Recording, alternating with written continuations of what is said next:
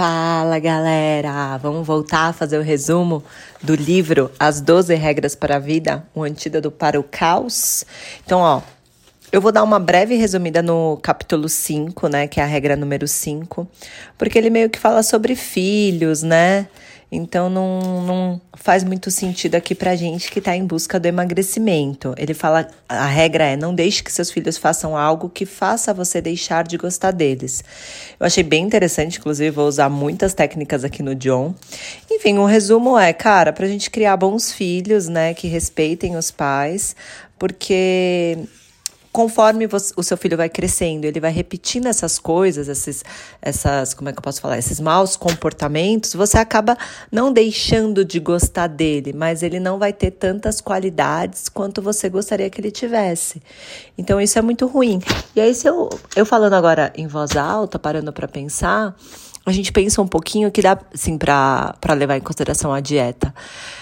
O quanto que a gente pode educar o nosso filho a ter uma boa alimentação, porque isso a gente não aprende na escola, infelizmente. Então, o quanto você mudar a sua alimenta alimentação, a sua forma de pensar em relação à comida, pode influenciar num crescimento positivo para o seu filho. Afinal, você não quer que ele passe pelo mesmo que você passa, né? Essa guerra contra a balança, essa culpa ao comer, essa, esse sentimento de frustração, esse engorda e emagrece. Então, se desde pequeno você já levar para ele essa educação alimentar, ele não vai passar na vida adulta tantas dificuldades. Então, é, vamos pegar esse capítulo para falar sobre isso, né? E aí vamos entrar no capítulo 6, na regra 6, que é deixe sua casa em perfeita ordem antes de criticar o mundo. Então, o que, que ele fala assim em resumo? Ele, ele pergunta, né? Você arrumou a sua vida, né? Se você, se a resposta for não, então comece a parar de fazer o que você sabe que é errado. Comece hoje. Não perca tempo questionando como você sabe que aquilo que está fazendo é errado e se tem certeza de que é. E ele dá um, um exemplo em relação à dieta.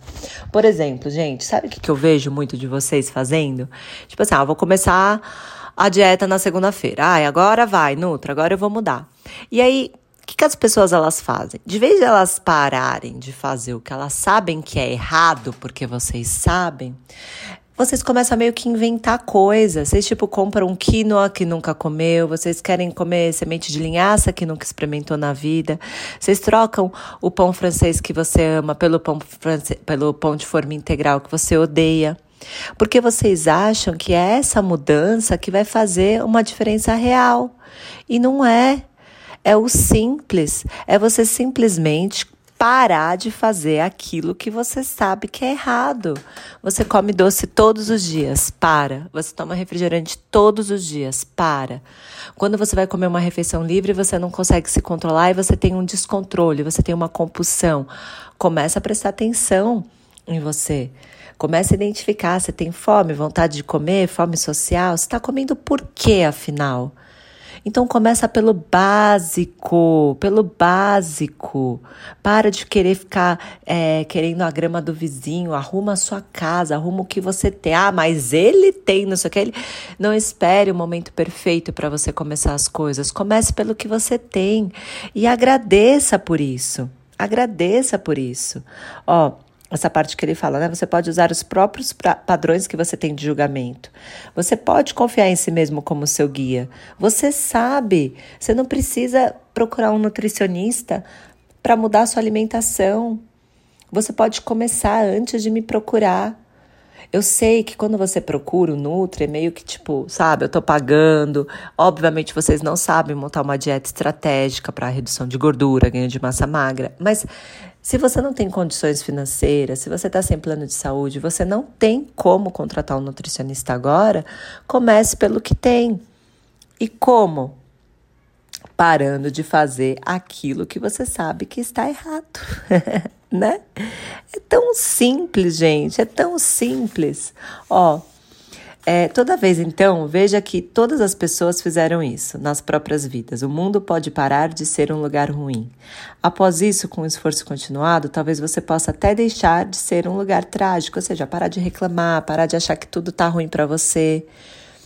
Quem sabe como seria a existência se todos nós decidíssemos lutar pelo melhor? Quem sabe quais paraísos eternos poderiam ser estabelecidos pelos nossos espíritos purificados pela verdade, almejando os céus, bem aqui, nessa terra? Ou seja, para que, você vai ficar esperando uma outra oportunidade se você pode melhorar com aquilo que você tem? Então, nesse capítulo, que são muitas páginas, ele fala sobre isso.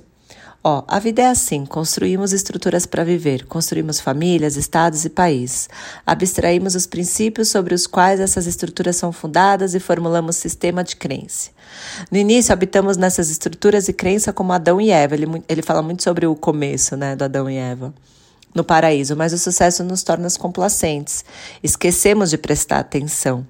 Deixamos de valorizar o que temos. Fechamos um olho.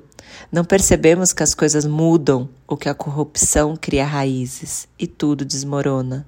Seria isso culpa da realidade? De Deus ou as coisas desmoronam porque não prestamos atenção suficiente. Então, a regra número 6 é cuida da sua casa. Deixa ela em perfeita ordem antes de criticar o mundo. Arruma aquilo que você pode arrumar e só depois vá reclamar. Que é óbvio que não vai ter reclamação porque você tomou atitude para executar. Beleza? Então é isso. Até a próxima regra. Um beijo para você. Ah, não esquece. Me segue lá nas redes sociais, me dá um oizinho aí para saber se você está ouvindo meus podcasts, se tem alguma alma me escutando. Isso faz muito bem para mim, me ajuda a querer continuar e manter esse podcast vivo, tá bem? Beijo, beijo, beijo, até a próxima.